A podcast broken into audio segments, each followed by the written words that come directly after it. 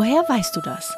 Der Zeitwissen Podcast. Die deutsche Biologin Juliane Diller überlebte vor 50 Jahren einen Flugzeugabsturz aus 3000 Metern Höhe. Lange Zeit konnte sie nicht über das Unglück sprechen. Dann traf mein Kollege Tobias Hürter Juliane Diller und die beiden begannen ihre Lebensgeschichten auszutauschen. Hürter ist nämlich nicht nur Philosoph, er ist auch ein Überlebender. Unser zweites Thema. Das Moor hat keinen guten Ruf und trockene Moorflächen noch weniger, denn aus ihnen entweicht permanent CO2. Der niederländische Moorexperte Hans Joosten forscht an Lösungen. Wir haben ihn im Küstenmoor von Greifswald getroffen.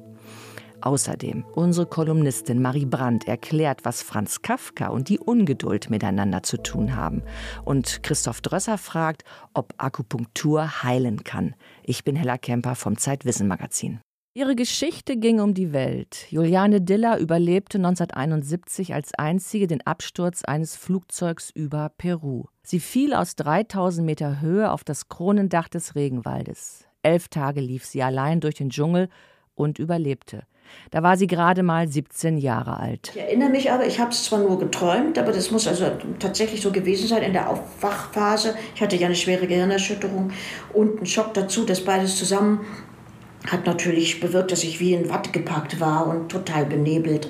Und auch auf dem einen Auge konnte ich gar nichts sehen, das andere, äh, das war auch fast zugeschwollen. Was war passiert? Heiligabend 1971, also vor genau 50 Jahren, das Flugzeug, eine viermotorige Turboprop-Maschine, war auf einer Höhe von etwa 3000 Metern von einem Blitz getroffen worden. Sie brach auseinander und fiel herunter. Ein halbes Jahrhundert später lebt Juliane Diller in München und hat lange als stellvertretende Direktorin die Zoologische Staatssammlung in München geleitet. Vor kurzem wurde sie pensioniert. Aus München zugeschaltet ist jetzt mein Kollege Tobias Hörter. Hallo Tobias. Hallo Hella. Du hast Juliane Diller im Herbst für ein Gespräch äh, bei uns im Zeitwissen Magazin getroffen. Wie hast du denn Juliane Diller überhaupt kennengelernt?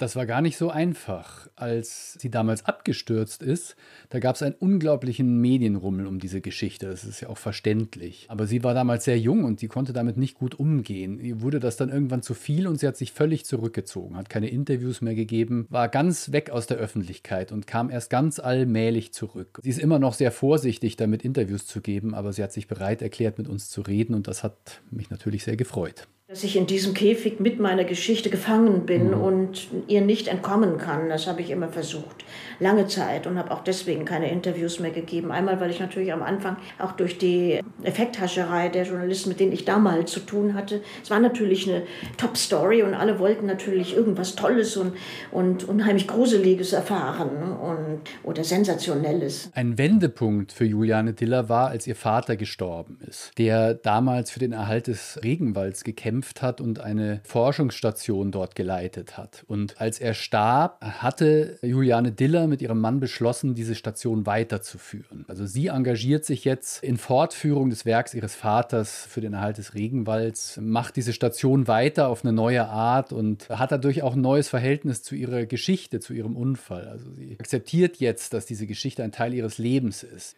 Und diese Geschichte hat natürlich auch eine Funktion für sie. Also es ist für sie eine Möglichkeit, aufmerksam zu machen für das Schicksal des Regenwalds. Aber jedenfalls erinnere ich mich daran, dass ich hochgeschaut habe ins Kronendach und äh, die Stimmen des Waldes gehört habe und in dem Moment wusste, wo in was für einem Regenwald, also in was für einem Lebensraum ich war. Und das war ja eigentlich klar, dass ich in dem Lebensraum sein musste, weil wir ja dort waren vorher. Aber das war mir in dem Moment ähm, nicht klar. Ich wusste nur, ich bin abgestürzt und ich bin in einem Regenwald, den ich kenne. Also eigentlich ist der Regenwald Ihre Heimat ja, gewesen. Ja, das ist ganz wichtig.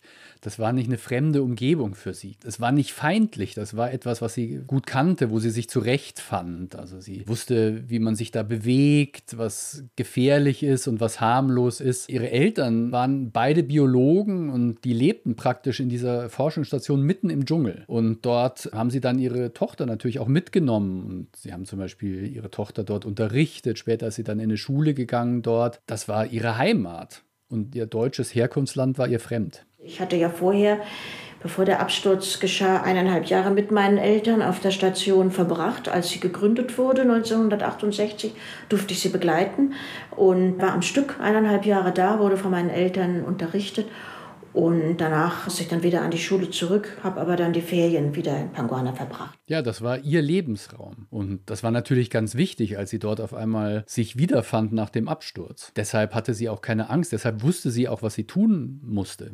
Ja, also für mich war das also ein, ein Lebensraum, der mir keine Furcht einflößte.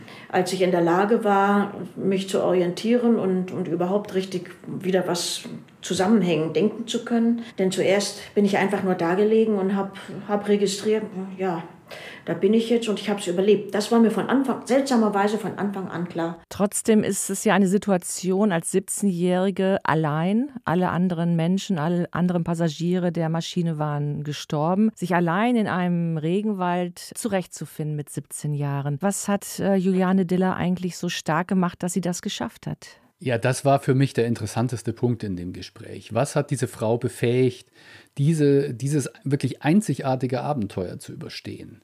Und im Lauf des Gesprächs habe ich gemerkt, dass sie eine Beharrlichkeit hat, das ist schon außergewöhnlich. Und als wir über ihre Familiengeschichte gesprochen haben, da hat sich gezeigt, dass diese Beharrlichkeit offenbar etwas ist, was in der Familie liegt. Also ihr Vater zum Beispiel, nach dem Zweiten Weltkrieg wollte der also diese Forschungsstation gründen und wollte unbedingt rüber nach Südamerika. Und das war damals fast unmöglich. Und da ist er anderthalb Jahre lang durch Europa gewandert, zu Fuß, um eine Schiffspassage nach Südamerika zu kriegen. Also das ist schon wirklich außergewöhnlich. Und diese Beharrlichkeit, sich etwas in den Blick zu nehmen und dann zu tun, was nötig ist, um es umzusetzen, wenn jeder andere Mensch schon sagen würde, nee, unmöglich. Und das ist etwas, von dem man wirklich lernen kann.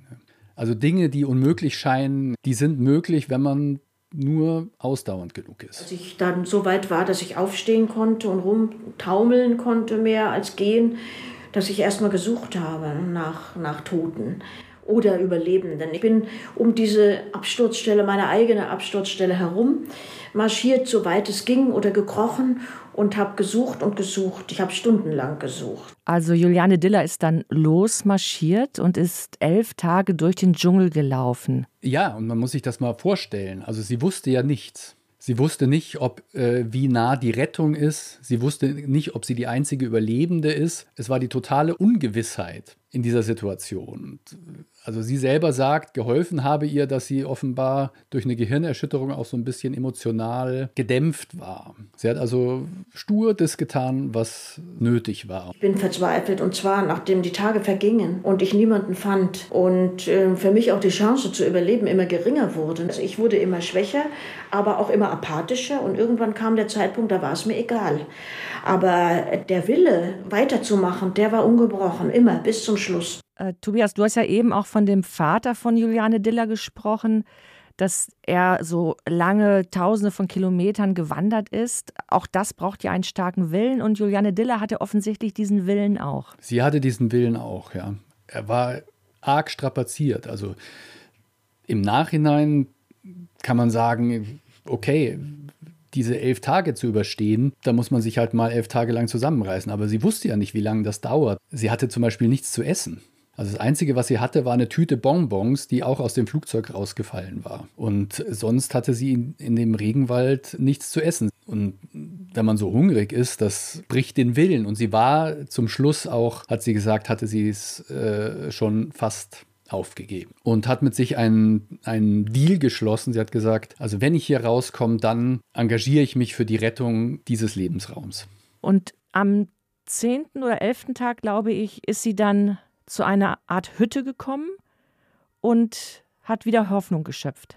Sie wartete und schwamm einen Fluss entlang und auf einmal sah sie da irgendwie so einen Unterstand, also ein Dach auf Stelzen, in dem ein Motorboot lag. Und sie war dann schon so apathisch, dass sie sich fast gar nicht mehr drüber freuen konnte. Sie schleppte sich also dahin und legte sich hin. Und am nächsten Morgen kamen auch durch einen unwahrscheinlichen Zufall Arbeiter dorthin, denen also dieses Boot gehört und haben sie gefunden. Ich muss weitermachen, weil dort war ja niemand. Da war niemand und ich wusste nicht, soll ich warten oder soll ich gehen? Und dann regnete es, dann war mir die Entscheidung abgenommen, dann bin ich halt da geblieben mittags hörte der Regen auf und ich hatte wieder das Problem, gehst du oder bleibst du? Und Juliane Diller entschloss sich, noch einen Tag zu bleiben und das war ihr Glück, denn am Abend kamen die Holzfäller oder Kautschuksammler, die Jäger, denen das Boot und der Unterstand gehörten. Und sie kamen aus dem Wald zurück und hatten eigentlich vorgehabt, gar nicht zurückzukehren an diesem Abend, aber sie hatten es sich doch dazu entschieden und so fanden sie Juliane Diller und das war ihre Rettung. Tobias, auch du bist ein Überlebender. Naja, vor zehn Jahren habe ich eine Bergtour gemacht mit Freunden und bin dabei abgestürzt. Also da ist ein ganzes Stück Berg mit mir aus einem Abhang oder einem, einem Grat rausgebrochen und dann bin ich da runtergefallen. Und da geht es weit runter, da geht es 500 Höhenmeter runter. Und ich fiel also da runter und in den Sekunden des Sturzes dachte ich schon wirklich, dass ich jetzt sterbe. Das war die, eigentlich die einzige realistische Möglichkeit. Und dann bin ich durch einen unwahrscheinlichen Zufall, bin ich auf einem kleinen Absatz, bin ich liegen geblieben. Das heißt, dieser Absatz war deine Rettung? Der war meine Rettung. Das war schlicht Glück. Nach aller Wahrscheinlichkeitsrechnung müsste ich seit zehn Jahren tot sein. Was ist dir durch den Kopf gegangen, als du gefallen bist? Die Präsenz des Todes. Dass es jetzt vorbei ist. Das war nicht irgendwas wie eine Möglichkeit. Das war eine Gewissheit. Ich war in dem Moment sicher, dass ich gleich sterbe. Ich habe also quasi mein Leben von außen gesehen. Das ist ein bisschen Klischee, dass man, wenn man sein Leben noch mal so an sich vorbeiziehen sieht oder so, so war das nicht. Aber man tritt doch heraus aus seiner Existenz und sieht das, was man ist und was wichtig ist, neu. Das hat mich total verändert und das war eine gute Erfahrung. Also ich wünsche niemandem, dass er abstürzt, aber diesen Eindruck, den ich da gewonnen habe, den schätze ich sehr.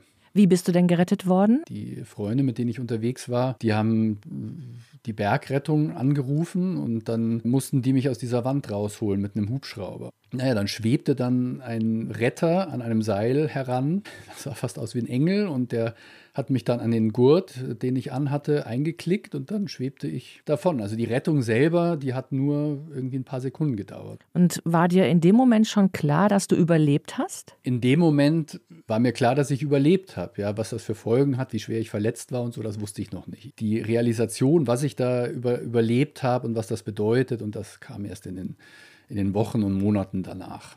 Und was kam dann? Also was passierte mit dir und wie hat dich das verändert? Es ist ja so, ich glaube, das hat fast jeder Mensch, dass er sieht, dass Dinge in, im Leben wirklich wichtig sind. Und es ist nicht immer einfach, den Dingen, die wirklich wichtig sind, ihr Gewicht zu geben. Man weiß eigentlich, sind die wichtig und aber im Konkreten ist dann doch immer irgendwie was anderes dringender oder interessanter und das hat mich doch dazu gebracht, die Prioritäten besser zu setzen. Und die Ding, den Dingen, die wirklich wichtig sind im Leben, der Familie zum Beispiel, das Gewicht zu geben, das sie verdienen. Äh, die Freunde, die dich gerettet haben im Berg, bist du heute mit denen noch befreundet? Ich bin mit denen noch befreundet, ja. Also das hat uns irgendwie sehr, sehr verbunden natürlich. Was ich nicht mehr mache, was die noch machen, ist diese Art von Bergtouren. Das ist mir zu gefährlich. Aber trotzdem bist du ja immer noch recht abenteuerlustig. Also du meidest die Gefahr jetzt nicht unbedingt. Ich glaube, man kann Abenteuer erleben, ohne sich, ohne sich einem solchen Risiko auszusetzen. Ich bin schon mir der Risiken im Leben bewusster geworden, ob es jetzt in den Bergen ist oder auf der Autobahn oder sonst wo. Ja. Und das finde ich auch gut so. Und das hat sich wirklich verändert. Also so eine Tour, wie ich damals gemacht habe, würde ich heute nicht mehr machen. Hast du dich auch manchmal gefragt, ob dein Leben anders weiter verlaufen wäre, wenn du diese Bergtour nicht gemacht hättest? Ich bin sicher. Ich bin sicher, dass es anders verlaufen wäre. Und unterm Strich bin ich auch tatsächlich froh um diese Erfahrung. Und äh, es kann auch tatsächlich sagen, dass das, dass das auch wirklich gut war, dass das passiert ist. Aber dazu gehört halt, dass man es auch, dass man auch was Gutes draus macht. Weil in vieler Hinsicht ist es natürlich einfach elend. Also man ist schwer verletzt, mein rechter Arm war gelähmt und hätte fast amputiert werden müssen. Und ich habe da, äh, ich spüre das heute noch und das ist, äh, das ist keine schöne Erfahrung ich will das nicht schönreden, aber äh, man kann was Gutes draus machen. Und das habe ich versucht. Und ähnlich wie du spricht ja Juliane Diller auch davon, dass dieses Unglück ihr Leben verändert hat. Ich habe also da durch diese Erlebnisse im Urwald, denke ich mal schon, dass ich da ein ganz anderes Verhältnis zum Leben bekommen habe. Also mhm. das hat sich automatisch entwickelt, ne? dass nichts mehr selbstverständlich ist und das Leben vor allem nicht. Und, und dass man, das Leben und Tod so nah verbunden sind. Das war etwas, was ich eigentlich nicht erfahren hatte. Ja, also was diesen Aspekt angeht, da konnte ich, konnte ich das sehr gut nachfühlen. Also sie hat noch im Eindruck dieses Unglücks hat sie beschlossen, ihr Leben zu verändern und sozusagen diesen Impuls auf eine gute Weise aufgenommen. Tobias, hast du mit Frau Diller denn über deine Geschichte gesprochen? Ich kam mir da immer ein bisschen lächerlich vor. Ich bin 37 Meter abgestürzt und sie ist 3000 Meter abgestürzt. In den, in den Dschungel, da kam kein Hubschrauber. Sie ist 3000 Meter abgestürzt. Sie hat das überlebt und dann ist sie elf Tage lang durch den Dschungel geirrt und hat auch das überlebt. Da kam ich mir immer so ein bisschen klein vor mit meiner Geschichte, aber es war, es war schön, weil wir auch, auch was hatten, wirklich diese existenzielle Erfahrung, die uns verbunden hat. Tobias, danke für dieses Gespräch. Das fand ich auch sehr beeindruckend. Vielen Dank. Danke dir. Das große Zeitwissengespräch von Tobias Hürter mit Juliane Diller lesen Sie in der aktuellen Ausgabe. Und dort lesen Sie auch, wie Juliane Diller versucht, mit Ökotourismus den Regenwald zu retten.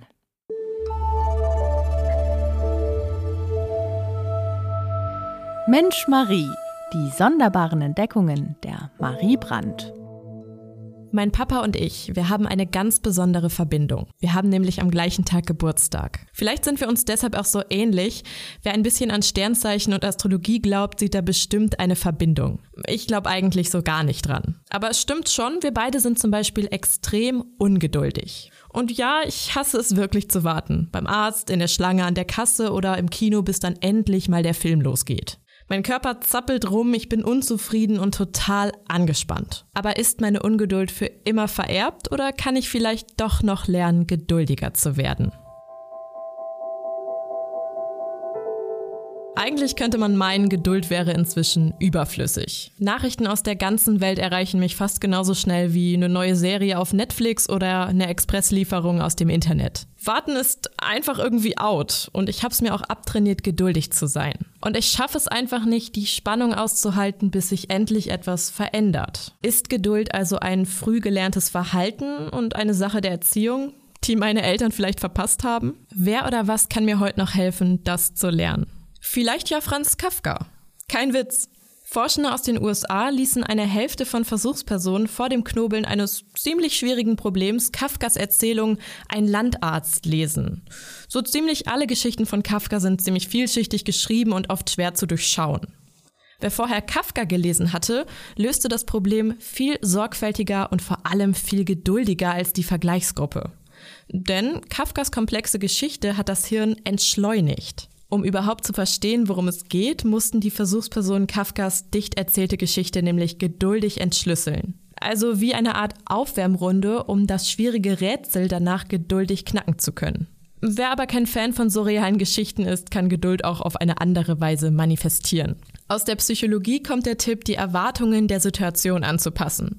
Wenn ich weiß, dass ich ohne Termin beim Arzt sitze, dann gehe ich besser gleich davon aus, dass die Warterei länger als fünf Minuten dauern wird. Aber leichter gesagt als getan.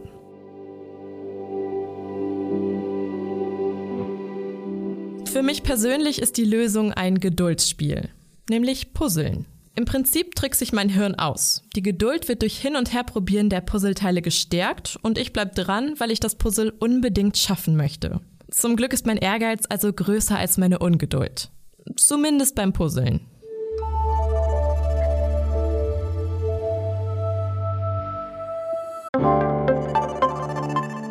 Werbung.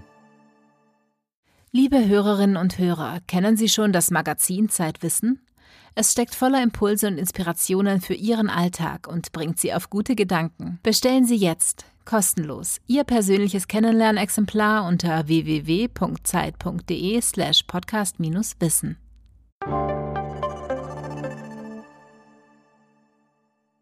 Wenn es um Klimaschutz geht, dann reden alle vom Bäume pflanzen oder vom Regenwald retten. Dabei gibt es eine Landschaftsform, die besonders effektiv Treibhausgase binden kann, und das ist das Moor. Trotzdem ist es immer noch ein unterschätztes Biotop. Zeitwissenautorin Leandra Wagner ist zu einem Moorexperten gefahren, zu dem Biologen und Paläoökologen Hans Joosten.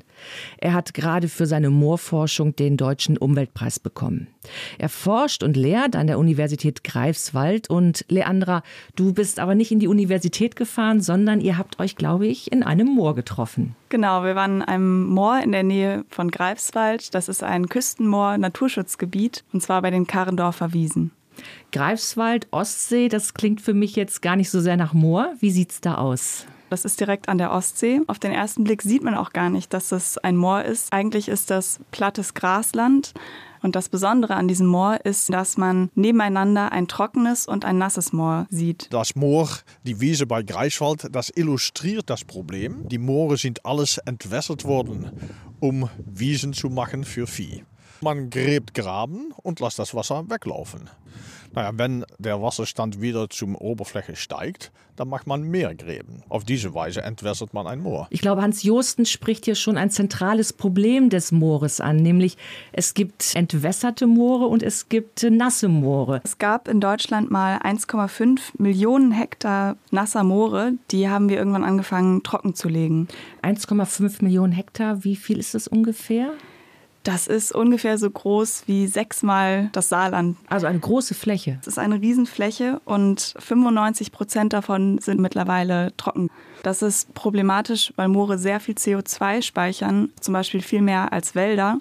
Und wenn diese Moore jetzt trockengelegt werden, dann wird das CO2 freigesetzt. Und so kommt es, dass sieben Prozent der CO2-Emissionen Deutschlands durch trockengelegte Moore entstehen. Solange sie lebendig sind, solange sie nass sind, äh, wird, sag mal, das organische Material, was von Pflanzen produziert wird, zum Teil abgelagert und für immer konserviert. Und auf diese Weise speichern sie eigentlich Kohlenstoff. Wir haben sehr viele Moore entwässert und dabei ist diese konservierende Wirkung der Wassersättigung aufgehoben äh, und dadurch werden diese äh, Treibhausgase freigesetzt. Um das anzuhalten, müssen wir die Moore wieder vernässen. So ein Moor wieder vernässt sich selbst eigentlich, kann man sagen. Man muss was tun, um ein Moor trocken zu halten. Man muss aufhören zu tun. Das heißt, ich stelle mir so ein Moor eigentlich vor wie ein Gurkenglas. Ja, könnte man so sagen. Also das Moor konserviert CO2 in seinen Böden, so wie das Wasser die Gurken im Gurkenglas. Gut, wenn wir wissen, wie wichtig die Gurkenglasfunktion vom Moor ist, warum sind dann inzwischen schon 95 Prozent aller Moore trockengelegt in Deutschland? Ja, heute werden Moore vor allem für die landwirtschaftliche Nutzung verwendet. Etwa 80 Prozent der Mooremissionen kommen aus der Landwirtschaft. Was ist das dann für Landwirtschaft? Häufig werden diese Flächen genutzt, um zum Beispiel Kühe draufzustellen oder auch andere Tiere, also zum Weiden oder für Futtermittel. Moore sind ja auch sehr wichtig, um Torf gewinnen zu können. Wofür brauchen wir denn heutzutage noch Torf? Torf wird heute hauptsächlich noch für Substrate verwendet, also zum Gärtnern oder um eben Pflanzen und Saaten anzubauen. Also als Erdersatz? Ja, es wird als besonders nährstoffarme und pH-niedrige, also saure Erde verwendet. Das klingt erstmal gar nicht so wünschenswert, ist es aber, weil es anscheinend leichter ist, Substraten etwas hinzuzufügen, als es ihnen zu entnehmen. Gibt es denn inzwischen schon Alternativen zum Torf? Laut der Statistik sind etwa die Hälfte der Menschen, die diese Substrate verwenden, Hobbygärtner oder Hobbygärtnerinnen. Und für diese Leute könnte auch zum Beispiel Kompost genauso gut funktionieren. Man hat, äh, sag mal, bestimmte auch nachwachsende Rohstoffe, die ähnlich sind. Zum Beispiel, man hat diese Kokosfasern von dieser Hülle von Kokosnüsse. Aber das Zeug muss aus Sri Lanka kommen, das muss entsalzt werden und so weiter. So, das hat andere Probleme. Man kann auch Holzfasern nehmen, da muss man das Holz auffasern und auch bearbeiten. So, es gibt wohl Alternativen, aber die sind meistens teurer. Die haben auch ihre eigenen Umweltprobleme und so weiter. Ja, der Moorforscher Hans Josten scheint ja ein ganz origineller Typ zu sein. Wie ist er denn überhaupt zum Moor gekommen? Er ist selbst bei einem Moor aufgewachsen in den Niederlanden und ist dort auch als Kind mal in ein Moor reingefallen. Er hat sich selber deswegen auch mal als Obelix bezeichnet, weil er seitdem eigentlich sein Leben dem Moor gewidmet hat. Ein Moor ist 95 Prozent Wasser. Das ist nasser als Milch und Bier. Was ich oft mache, ist, dass ich Dorf auch selbst auch aufesse. Das sieht spektakulär aus, weil man einfach so ein Stück aus dem Boden und das steckt man im Mund und das beeindruckt die Leute immer. Aber Torf hat nicht so viel Geschmack. Es hat eine bestimmte Konsistenz, es ist auch abhängig vom Dorfart. Ich habe auch meine präferente Dorfarte, um zu essen. Aber der Grund, dass man das schmeckt, ist eigentlich, die Zähne sind am meist empfindlicher von aller. Sein Vater hat sich auch schon gegen die Abtorfung eingesetzt als Kommunalpolitiker. War der auch Bauer? War der Landwirt? Nein, aber sein Großvater. Sein Großvater war der erste Bauer im Moor. Interessant ist daran ja, dass der Niederländer Hans Joosten seine persönliche Geschichte, diese seine enge Beziehung zum Moor, äh, übertragen hat auf seine Forschung. Und er ist ja auch Paläoökologe. Das heißt, er beschäftigt sich mit der geschichtlichen Struktur des Moores. Ja, ich finde Moore ganz spannende Landschaften, weil sie so alt sind, weil sie ihre eigene Geschichte in sich tragen. Sie lagern ihre eigene Geschichte ab und ein Moor ist einfach Schicht vor Schicht, sind das die Seite von einem Geschichtsbuch. Äh, die Schichten sind Geschichte äh, und wir können da sehr viel rekonstruieren, wie das Klima, wie äh, die Vegetation, aber auch wie die menschliche Geschichte vorgegangen ist. Spannend ist ja, dass das Image des Moores ein negatives heutzutage ist. Aber wenn man Hans Josten so zuhört, kann man sich das gar nicht vorstellen, dass das Moor was Bedrohliches hat. Ja, man könnte sagen, das Moor hat ein Imageproblem. Du musst dich vorstellen, dass bevor der große Entwaldung im Neolithico, dass die Moore die einzigen Stellen waren, wo man laufen konnte und gleichzeitig weit gucken konnte. So, man hört oft, dass man im Moor versinkt, aber ich kenne kein einziges gut belegtes Beispiel von jemand in der Weltgeschichte, die in ein Moor ertrunken ist. Es sind immer ja, sind die Leute dort reingejagt oder umgebracht und so weiter und so weiter. So. Natürlich, wenn man vollständig bescheuert ist, dann kann man wohl in einem Moor trinken, aber wenn man vorsichtig ist, dann hört man auf mit Laufen, wenn es zu, zu, zu schwappig wird. Wenn der Wald stirbt, sehen wir das ja. Wie ist das mit dem Moor? Kann man dem Moor das auch so einfach ansehen? Nee, ich glaube, das ist ein großer Teil des Imageproblems, weil man teilweise gar nicht erkennen kann, wie es einem Moor geht, da sich vieles unter der Erde abspielt. Wenn es einem Wald schlecht geht, dann sieht man absterbende Bäume, während wenn es einem Moor schlecht geht, man eine blühende Wiese sieht. Wie können wir das Moor nutzen, ohne ihm zu schaden? Und dazu gibt es dann zwei Möglichkeiten, was wir mit diesen nassen Moore machen können. Nichts, so das wären dann neue nasse Wildnisse, auch sehr schön und gut für die Biodiversität. Oder wir entwickeln eine nasse Landwirtschaft oder eine nasse Forstwirtschaft, dass man produzieren kann, während das Moor nass bleibt. Nun müssen wir nasse Gewächse finden. Und wir haben Erfahrung aus der Geschichte, zum Beispiel mit Schilf, aber wir testen jetzt auch andere Gewächse wie Rohrkolbe, wie Sonnentau, wie Torfmoos, wie Erle, wie Sägen und so weiter, um zu gucken, wo können wir eine wirtschaftliche Landwirtschaft entwickeln, die auf Nassigkeit basiert und nicht auf Entwässerung. Man ist ja unglaublich spannend. Das heißt, man kann mit einem nassen Moor, mit dem Moor in einem guten Zustand Landwirtschaft betreiben. Er spricht da ja von der Paludikultur. Was ist das eigentlich genau? Das Wort kommt aus dem Lateinischen und setzt sich eben zusammen aus Palus für Sumpf und Cultura für die Bewirtschaftung. Das heißt, man benutzt das feuchte Moor, um besonders guten Ertrag zu erwirtschaften. Ja, also bei der Paludikultur geht es genau darum, eben diese wiedervernässten Moore neu zu nutzen und umzudenken. Also zum Beispiel Reddächer aus in Moor angebauten Schilfpflanzen zu bauen. Um diesen Wandel in der Landwirtschaft zu schaffen, was ist dafür politisch erforderlich? Also Hans Josten fordert, dass wir wirklich alle Moore in Deutschland wieder vernässen. Sonst können wir es nicht schaffen, emissionsfrei zu sein bis 2050. Im August gab es da schon mal einen Anlaufversuch, der ist aber gescheitert. Woran ist der gescheitert? Ja, es war der Versuch, die Moorschutzstrategie umzusetzen. Und der ist daran gescheitert, naja, eigentlich, dass sich das Landwirtschaftsministerium und das Umweltministerium nicht einigen konnten. Denn umweltwissenschaftlich ist eigentlich klar, wir müssen alle Moore wieder vernässen. Aber landwirtschaftlich gesehen gibt es natürlich auch andere Interessen. Und da besteht gerade der Konflikt. Wichtig ist, dass wir bei dieser Maßnahme, die im Rahmen von Paris-Abkommen getroffen werden, dass wir dort diese Moormöglichkeiten mit berücksichtigen.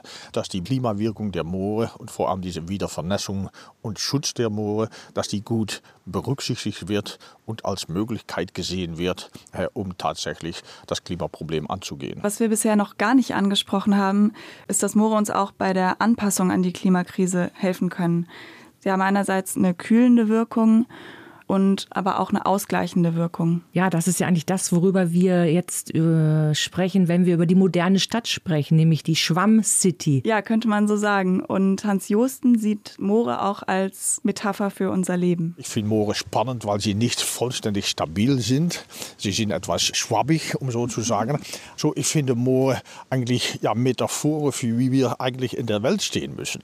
Äh, vorangehen, positiv denken, auf eigene Sicherheit vertrauen, Weitsicht haben und diese Sache, die uns in die Zukunft helfen werden. Das bringen Moore mit sich. Das sagt der niederländische Moorforscher und Moorexperte Hans Joosten, der an der Uni Greifswald lehrt.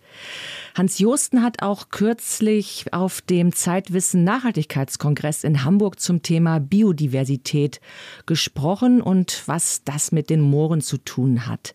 Seine Keynote und auch die anderen Vorträge dieses Kongresses finden Sie online unter mut-zur-nachhaltigkeit.zeit.de. Wir stellen den Link auch noch in die Show Notes dieses Podcasts.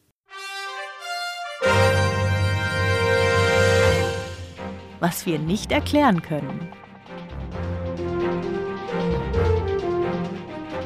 Die unmögliche Kolumne von Christoph Drösser.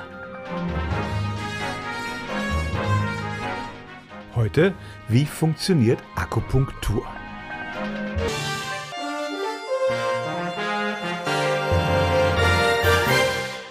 Wir könnten diese Folge auch nennen, funktioniert Akupunktur überhaupt? Denn nicht einmal darüber sind sich Wissenschaftlerinnen und Wissenschaftler einig. Wohlgemerkt, ich spreche hier von der naturwissenschaftlichen, evidenzbasierten Medizin, nicht vom chinesischen Qi und von angeblichen Energieflüssen im Körper, die bisher nicht empirisch nachweisbar sind. Was sagen sachliche Naturwissenschaftler zur Nadelstichtherapie? Das Problem.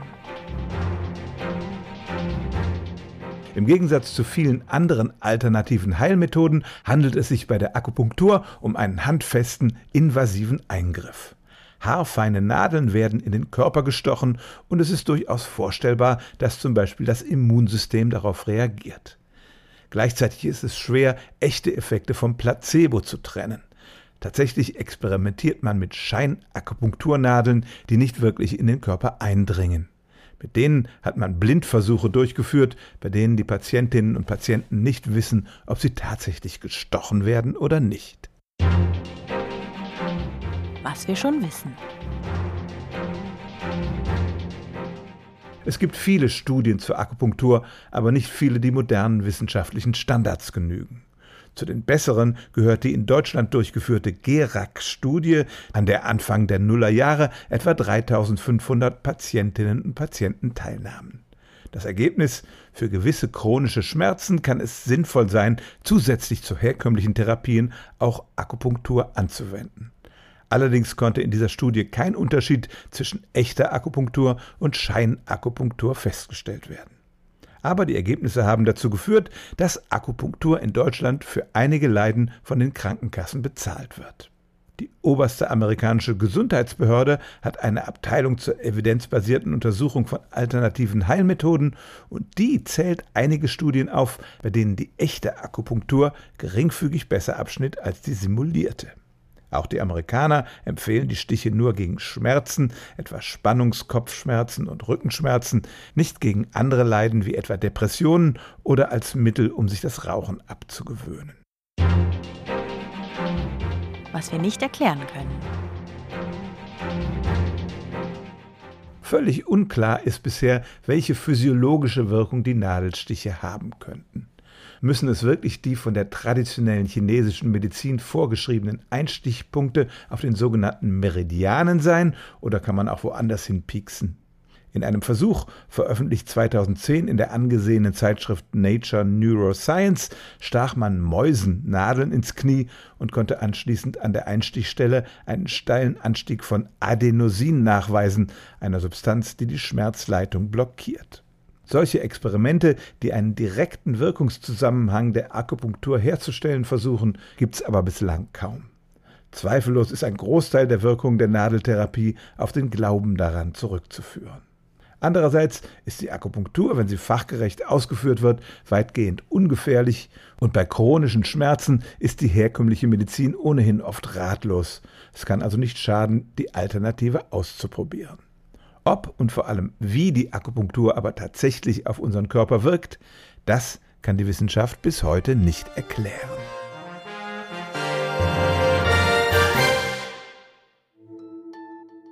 Weitere Themen in der aktuellen Ausgabe von Zeitwissen.